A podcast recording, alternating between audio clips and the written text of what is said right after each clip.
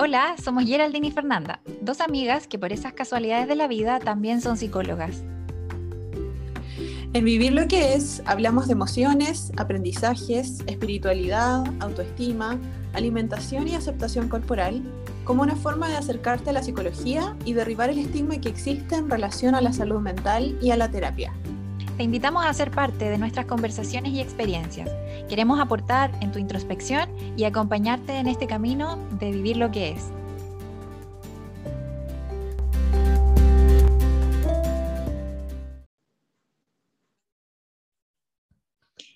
Hola a todos y todas, muy bienvenidos y bienvenidas a un nuevo capítulo de nuestro podcast Vivir lo que es. Hoy día estamos ambas en este capítulo para conversar. ¿Cómo está Geraldine? Hola Feña, bien, aquí contenta un sábado de la mañana con la cara llena de risa. ¿Y tú? Sí, bien, bien también, aprovechando el fin de semana express, que cada vez lo siento que duran menos, Gaya. No sé si te pasa lo mismo, pero impregnándome, impregnándome de lo que puedo de este fin de semana. Así que hoy día nos congregamos a conversar respecto a un tema que nos parece muy, muy relevante em, y que queremos dejar en claro que el propósito del capítulo de hoy es em, ayudarte a observar si es que estás viviendo, estás pasando por algo como lo que algunas de las conductas, algunas cosas que vamos a, mostrar hoy día respecto a las conductas alimentarias y también qué indicadores observar si es que, em, digamos, que te ayuden a, a, tomar la decisión o a ver si es una opción para ti, el conseguir ayuda si es que eso es lo que andas buscando o eso es lo que a lo mejor sientes que necesitas. ¿Tú, Geraldine, le añadirías algo más? Para mm, antes de darle con todo a lo, a lo, que queremos conversar hoy? O sea, es que en el fondo el objetivo de, eh, de este mm, episodio es como lo que tú decías, es como validar de que no solamente em, es riesgoso el cumplir con los criterios diagnósticos para un trastorno de la conducta alimentaria, sino que hay otras cosas que además de que tienen el riesgo como de de precipitar y hacer llegar a un trastorno propiamente tal, también generan malestar psíquico, ¿cachai? Y otras, muchas otras consecuencias que son igual de válidas eh, y que son igual de, mm, de necesarias de revisar. Mm, sí, totalmente. Así es que vamos a ir eh, nombrando entre las dos, ¿verdad? Algunos indicadores que necesitamos, digamos, visibilizar eh, porque a veces incluso pueden, pueden normalizarse. No sé si te ha pasado en el acompañamiento con pacientes que hay cosas que se naturalizan, como lo he visto en mi familia, lo he visto en otras mujeres u otros hombres que lo hacen. Entonces es importante observar que hay que tener cuidado en, en ciertas cosas que podemos estar haciendo diariamente y que pueden ser un riesgo para nosotros. Partamos entonces con el primero, que em, yo añadiría la fluctuación de peso, digamos, importante. Fluctuaciones de peso, ¿en qué sentido? Cuando hablamos de alguien que en una cosa de un mes, una cosa de tres meses o en un año, perdón, puede estar pasando por mucha fluctuación en su peso, más allá de estos como, no sé si has visto tú en tu cuerpo, por ejemplo, Geraldine, de fluctuar, porque fluctuamos constantemente entre unos 3 kilos arriba, 3 kilos abajo, pero hablamos de una fluctuación importante, de más de eso en un corto periodo de tiempo. Eh, lo, de hecho, es ¿Cómo puedes ver esto? No necesariamente si es que te pesas continuamente, porque también es un, otro de los indicadores que queremos mencionar hoy. El pesarse constantemente, estamos hablando de diario, todas las mañanas, por ejemplo, o todas las semanas. Em, son indicadores importantes a observar cuál es el propósito detrás de lo que, o cuáles son las las situaciones que se están dando para que tú llegues a, vivir esto. Em, pero es muy importante ver el, el que si esto está siendo parte de algo que está drenando tu energía o que está haciéndote obsesionarte al respecto. Eh, queríamos hoy día mencionar lo que puede ser importante de observar y de ver eh, cómo lo estás viviendo. ¿Qué añadirías tú, Geraldine? Yo creo que es importante recordar que cuando nos referimos a fluctuación de peso, como tú decías, es una fluctuación de peso intencionada. O sea, cuando hay pérdida de peso, la persona está haciendo ciertas cosas, eh, ciertas conductas para lograr ese objetivo, lo más probable es que si después vuelve a fluctuar hacia arriba, es porque ya todo lo que sabemos que repetimos constantemente con respecto a la restricción, em, no nos referimos a que a lo mejor una persona por otro motivo, no sé, por mm. motivo de salud, de alguna enfermedad, está fluctuando de peso. Y como tú decías, yo creo que es muy, muy importante esto de qué tanto me está afectando el resultado que yo encuentro con respecto a mi peso. ¿cachai? Es que hay, hay como una fijación, una idea repetitiva que se me presenta, etc. Mm, em, bueno, algunas otras cosas que podemos mencionar, por ejemplo, cuando hay alteraciones del apetito, cuando me cuesta identificar mis señales eh, de, de, hambre y de saciedad, eh, es muy común que te digan las personas de repente así como, yo solamente me doy cuenta cuando ya tengo un hambre así como desbordada, ¿cachai? Como cuando yo les empiezo a hablar de que, oye, el hambre es gradual, em, me dicen, no, en mi caso no.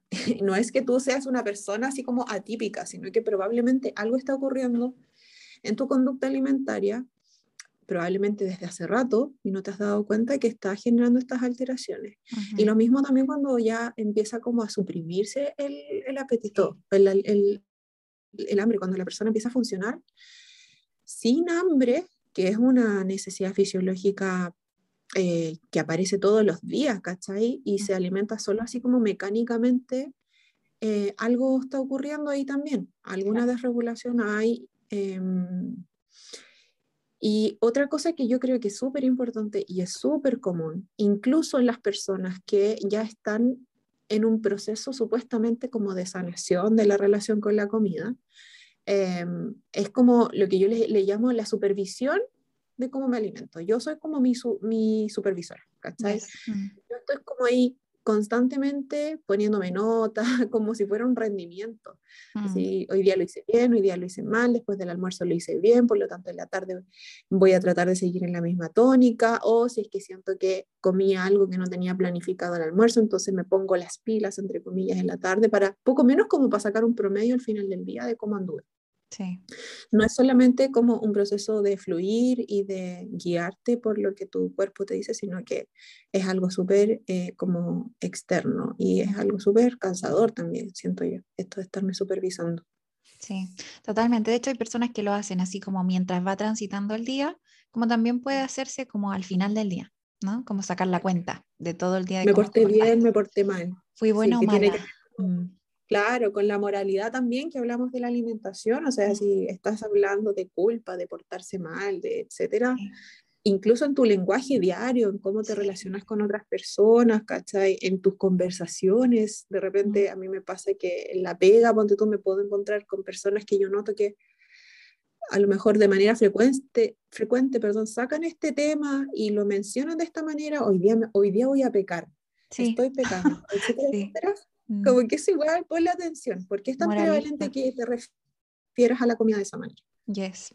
Sí, de hecho, incluso esto se puede ver, a lo mejor no solo si lo haces contigo, también qué te pasa cuando vas a tus controles médicos o vas a revisar algo de tu salud, el cómo le, te reportas frente al profesional. Me porté bien, me porté mal. A mí a veces me pasa y acá no, cuando yo trabajo alimentación con ellos, con mis pacientes, no es para que me reporten si se han portado bien o mal ha sido que ha aprendido, que ha observado, ¿verdad? Pero existe esta como, esta, este acercamiento, yo tengo que reportar cómo me he portado. Entonces, igual es un indicador importante. Yo le añadiría también que la forma en cómo me alimento, de alguna manera determina el cómo me siento conmigo misma, cómo me siento, cómo, qué tipo de humor ando trayendo, qué tipo de emociones siento, porque mm, es como muy de lo que estábamos hablando recién, qué tanto me, cómo tanto me he portado, cómo me, cato que me, me he portado respecto a mi alimentación determina el cómo me siento entonces en ese día, ¿no? Como mm, podría alterar el día completo. Hay gente que se bajonea, por ejemplo, el día completo después de haberse, digamos, puesto algún tipo de calificación frente a lo que hizo con su alimentación en ese día. Em, y lo otro es que em, otra, otro tipo de conducta puede ser, y en base a esto mismo que estamos hablando, eh, o otro indicador, es informarse, o eh, más que informarse, a lo mejor no le hace justicia esa palabra, pero es como andar constantemente en una búsqueda de, de andar con información de cómo yo puedo modificar mi alimentación. Y obviamente así para lograr perder peso después, ¿no? Andar buscando cuál es la dieta que está saliendo hoy día de moda o a lo mejor viendo qué es lo que recomiendan especialistas que no hagas o que dejes de, o que dejes de consumir, ¿verdad? Para así, ¿verdad?, tener una, una mejor salud. Y obviamente eso lleva a la pérdida de peso. Entonces, yo añadiría esos dos eh, indicadores importantes a observar si es que te ocurren y que estás destinando gran parte de tu energía en realizarlos y cumplirlos o, o que te están haciendo, digamos, em, tener una relación contigo en base a ese tipo de, de obsesión. ¿Qué dirías tú? Mm.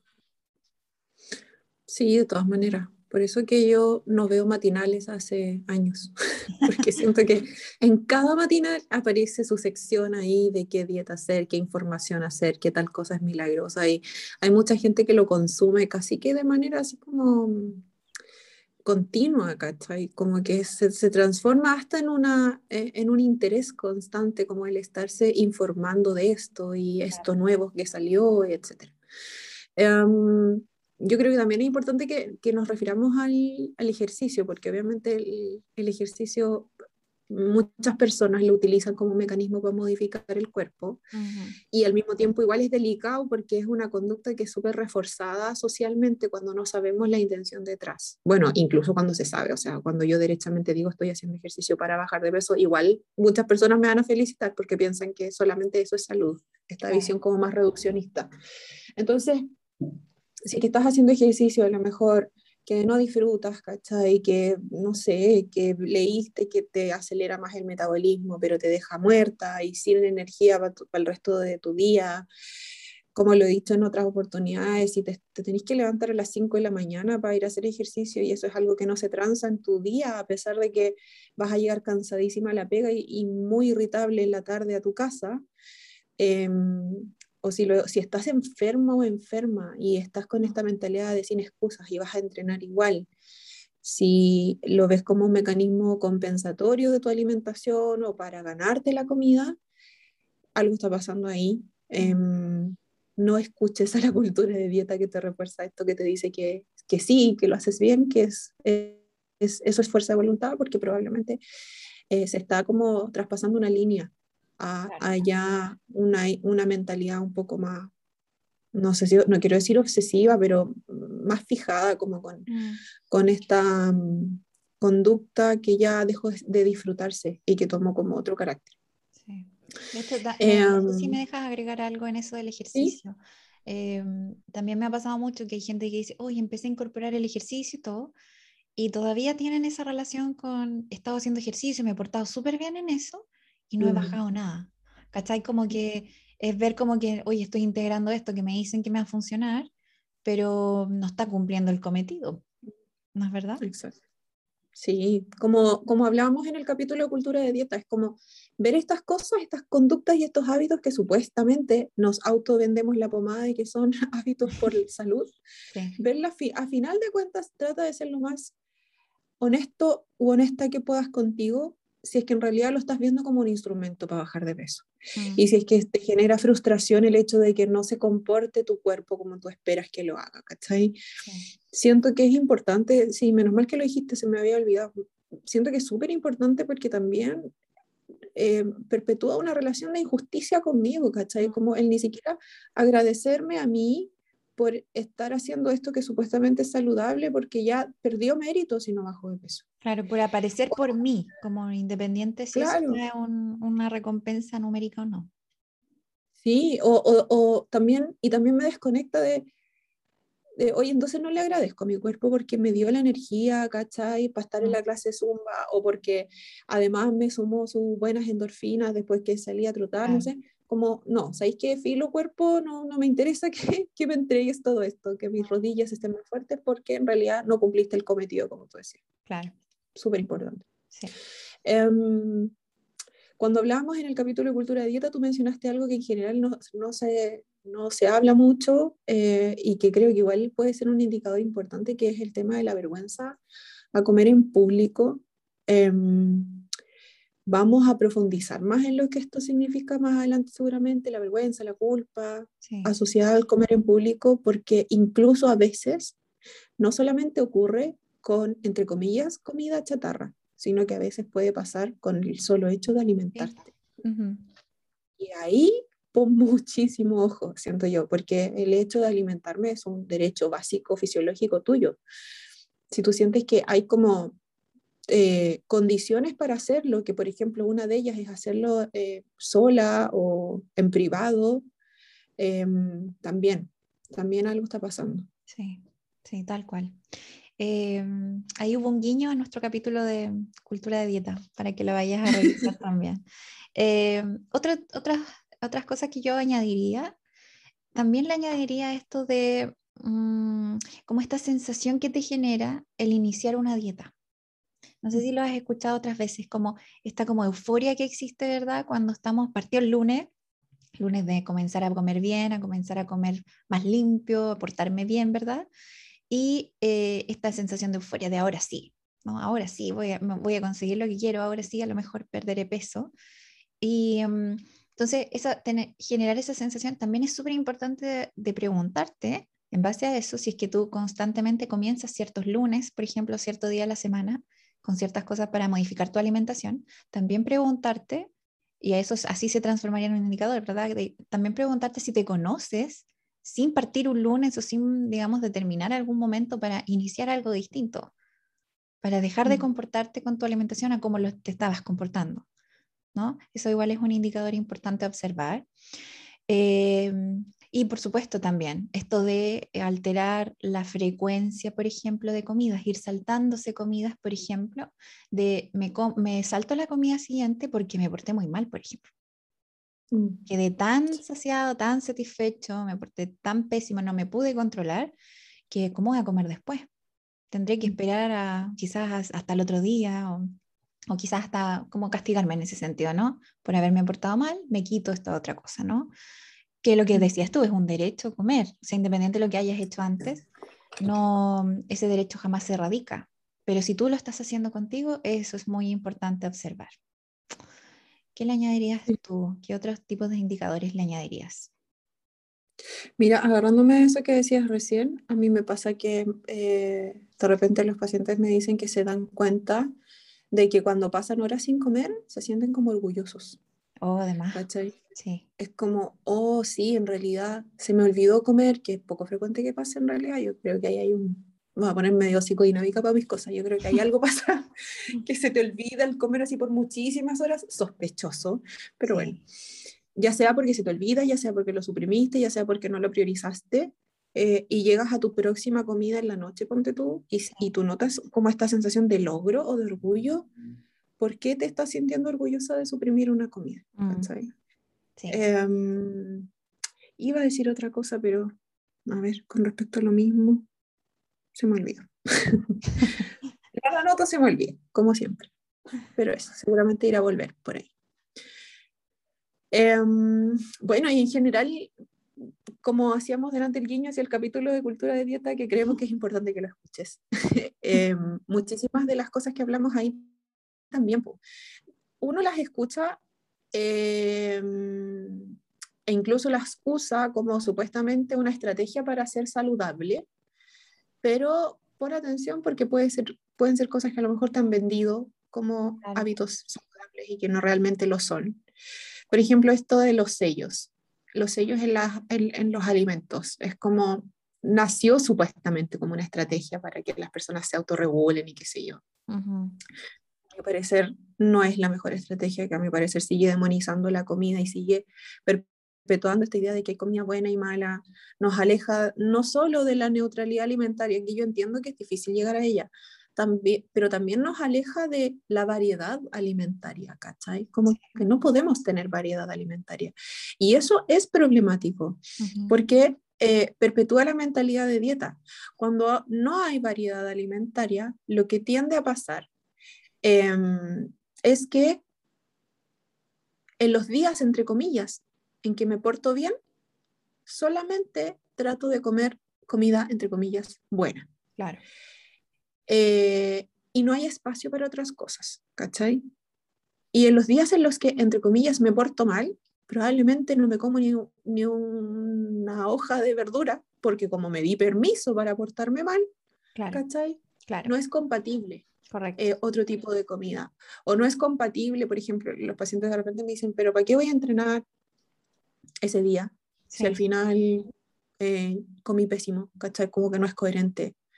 Entonces, eso es, eso es lo problemático, de que esto de los sellos, esto de guiarme por las etiquetas nutricionales y todo, a fin de cuentas igual me termina perpetuando esta mentalidad de que, oye, entonces no puedo tener variedad en mi alimentación o no son, no puede ser un estilo flexible.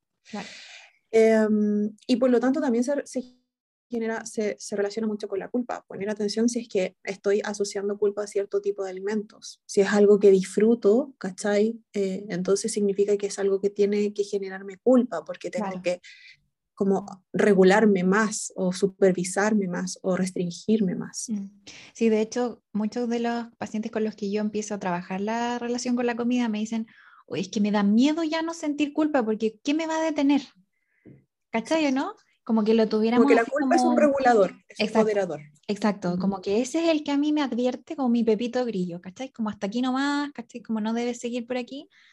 Pero yo les digo, es que la relación con la comida más liberada no se trata de que tú sabes controlarte, si es, es escuchar lo que el cuerpo, digamos, pide en cantidades o en frecuencias, etcétera, y eso se transforman en tus indicadores de cuándo iniciar, cuándo parar, pero no un sentimiento de que como la culpa, que te acribilla, ¿verdad? Y te, digamos, te, mm, como que te acorrala a la pared por todo lo malo que hiciste, digamos, ¿no? Entonces, sí, le, le quería añadir eso porque es algo frecuente al menos que yo escucho, me imagino que tú también. Em, bien, en base a esto mismo, de que estamos hablando de que trabajar la relación con la comida habla mucho de, del volver a encontrarme con mi cuerpo, volver a entenderlo, a escucharle sus, sus, sus indicaciones que me da hay muchas personas que caen en, estos, en esta situación de, por ejemplo, comer o tomar desayuno, por ejemplo, en la mañana, comer sin hambre, porque se supone, según cultura de dieta, uno debería estar comiendo máximo hasta las 9 de la mañana el desayuno, por ejemplo. Después ya no, porque después viene la colación y después el almuerzo, ¿verdad? O sea, depende, depende de qué cultura de dieta.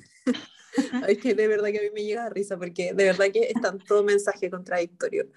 si estás hablando de ayuno intermitente, claramente te vas a ir para el otro lado. Entonces, de, acuerdo al, al, al, régimen de turno o al que más te convenza en este momento de la vida, como que lo que te está diciendo y, y, y que tanto estás pasando a llevar tus señales corporales por, por este protocolo. Exacto, sí, tal cual. Por lo mismo es regirte entonces por lo que hayas buscado y te haya a lo mejor hecho sentido de cómo abordar esta situación alimenticia, hay muchas personas que tienen esto de como, por ejemplo, tomar desayuno sin hambre, como que el estómago no se ha abierto todavía, ¿no? Como que no está preparado para recibir comida y comen porque es que hay que comer, ¿no? Mm. Em, y otra más también, que es muy relacionada con lo mismo, esperar demasiado tiempo antes de comer también. Es decir, ponerle demasiado mm, de tu, de tu intención, de tu energía en lo que estáis haciendo, eh, o esperar mucho, digamos, antes de comer porque no es el horario. De nuevo, te das cuenta como primero está, digamos, hay que hacerle más caso a indicadores externos, más que conectar con lo que mi cuerpo me está diciendo evidentemente que sería necesario hacer. O por ejemplo en el desayuno esperar a que tengas hambre, como también comer cuando realmente sí la sientas y no esperar hasta un máximo de hasta cuánto tolero esperar, ¿cachai? Entonces, eso también sería súper relevante de observar si lo estás viviendo en tu caso. ¿Qué más añadirías tú, Gaya? Em, bueno, una de las que más se disfraza de, cultura wellness y bienestar y todo esto de, las desintoxicaciones, las detox, los mm. reseteos y todo esto que em, a mí parece es, mega problemático, creo que le, le resta un montón de mérito a nuestro cuerpo que ya tiene la capacidad de regenerarse y desintoxicarse y, y y repararse constantemente, ¿cachai? Como esto que nos han vendido es muy desde el marketing. Entonces, si crees mucho en esto, si sientes que cada cierto tiempo que te lo venden, que después del 18, que después de Navidad tienes que hacer esto mm. y enganchas fácilmente con eso o lo programas antes de, o te da una sensación de tranquilidad el decir, me lo voy a permitir porque total mañana hago detox o qué sé yo, también es súper problemático.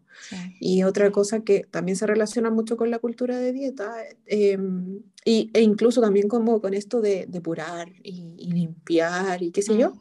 tiene que ver también, por ejemplo, con eliminar grupos de alimentos, eliminar de repente hasta nutrientes mm. completos, así como un macronutriente no, no tiene cabida en la, en la alimentación por tal o cual motivo por lo general por estos libros escritos por médicos que jamás se han dedicado a la nutrición, también, pues, ¿cachai? O sea, em, va a haber algún desbalance en tu cuerpo. A lo mejor ni siquiera lo vas a notar y eso es lo peligroso, porque a lo mejor no va a ser tan evidente al comienzo. Pero tu relación con la comida, tu bienestar emocional sí se va a ver como trastocado por esto, porque no es natural eliminar un grupo de alimentos o estar pendiente de ellos o contabilizarlos a través de una aplicación. Sí, de hecho, eh, este eliminar el grupo de alimentos también eh, pasa de que incluso yo llego a eliminar alimentos que son parte de la cultura casi que criolla de donde yo vivo, por ejemplo. Exacto. ¿Cachai? Eso es como, ¿cómo lo haces? Pues si estáis rodeada de esos alimentos que te estáis prohibiendo, ¿cómo lo haces? Yo le digo siempre a mis pacientes, si quieres eliminar un, un alimento de tu, de, digamos, de, de tus ingestas, tendría que vivir en Marte allá no lo encontráis, ¿cachai? Como que, obvio, allá obviamente que nunca más te vas a topar con ese alimento que te quieres prohibir. Entonces, observa eso, observa si estás cayendo entonces por ese loop de erradicar ciertas cosas de tu alimentación. otra eh, cosa, sorry, sorry, sorry, otra cosa, es que me acordé ahora y no, no, quiero que se me vaya porque creo que pasa muy piola, pero que igual es importante eh, ponerle atención. Es que muchas veces las personas a veces como que empiezan supuestamente a tener algunas intolerancias alimentarias, ah, em, a evitar ciertos alimentos, asumen que son intolerantes, alérgicos o bla, bla, bla, tal cosa, pero es algo que asumen personalmente, que en muchos casos coincide con también dichos de la cultura de dieta, ¿cachai? Que te dicen que tal proteína, tal carbohidrato, tal bla, bla, bla, es engorda o qué sé yo, o es tóxico supuestamente. Eso genera una mentalidad rígida en la que muchas veces puede pasar que a lo mejor te estás autodiagnosticando de algo que nunca existió, a lo mejor tu cuerpo, claro, perdió un poco la capacidad de tolerar ese alimento porque llevas mucho tiempo sin comerlo. Pero pon ojo, si es que te estás autodiagnosticando, si es que estás eh, eh, utilizando un estilo alimentario que viste en otro lado, finalmente, ¿cierto? Pero no porque tu cuerpo necesite esa misma forma. Correcto. Yo le añadiría un último indicador, que sería eh, cuando hay personas que se determinan días específicos para comer comidas ricas, comillas, ¿verdad? Comillas, comida rica, comida chatarra. Nosotros no trabajamos con etiquetas alrededor de la alimentación, pero eso es lo que usualmente uno escucha. O incluso a nivel como gringo le dicen cheat meal, ¿no? Como comida trampa. Y así como comerlo un martes impensado, ¿no? Sería como pausado. Si te está sucediendo eso, también habla de que debes prestar atención. Así es que si te percatas de estar viviendo todas estas cosas que, que ah, digamos, conversamos hoy día con Geraldine, observa qué implica, cómo te está haciendo vivir. Produce que a lo mejor estés viviendo aislada, que te estés aislando cada vez más de, los, de situaciones sociales, de tus amigos, de tu familia. Te estará deteriorando tu autoestima, te mantendrá a lo mejor cansado, cansada de estar drenando tu energía por estar enfocándote, ¿verdad?, en, en conseguir esto que hablamos hoy día como indicadores o mm, se, se, parece al tipo de relación que tú anhelabas o anhelas vivir, ¿no? Y qué función incluso, eh, digamos, incluso qué función estas situaciones que a lo mejor puedes estar viviendo y comentamos hoy, qué función cumple, qué estará a lo mejor, digamos, cumpliendo en tu vida. Así que busca ayuda, eso es lo que tratamos de visibilizar hoy o queremos visibilizar en, en este capítulo. Busca ayuda si es que a lo mejor encontraste que estás viviendo varias de estas cosas, porque mereces recibirla, mereces acompañamiento y mereces vivir una relación con la comida y con tu cuerpo que sea llevadera, que sea amorosa, que sea compasiva. ¿Qué le añadiría? No solamente, no solamente los diagnósticos de un trastorno de la conducta alimentaria merecen ayuda. Correcto. Estas, eh, estas conductas pueden ser un precipitante o un indicador de que esto se viene en el en el, en el horizonte, que mm. puede llegar a configurar algo más complejo. Abordarlo a tiempo, problematizarlo a tiempo, dejar de naturalizarlo es muy importante para la salud mental y para la calidad de vida. Totalmente, total, totalmente. Así que te agradecemos mucho por haber estado hoy con nosotras. Esperamos este capítulo sea eh, de ayuda y amplíe también la conversación que tenemos respecto a la comida y cómo come la gente, ¿no?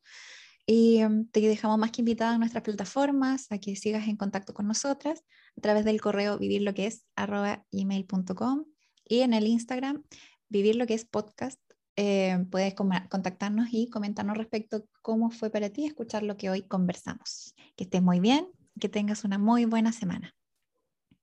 Que estén súper bien, nos vemos. Chao, chao.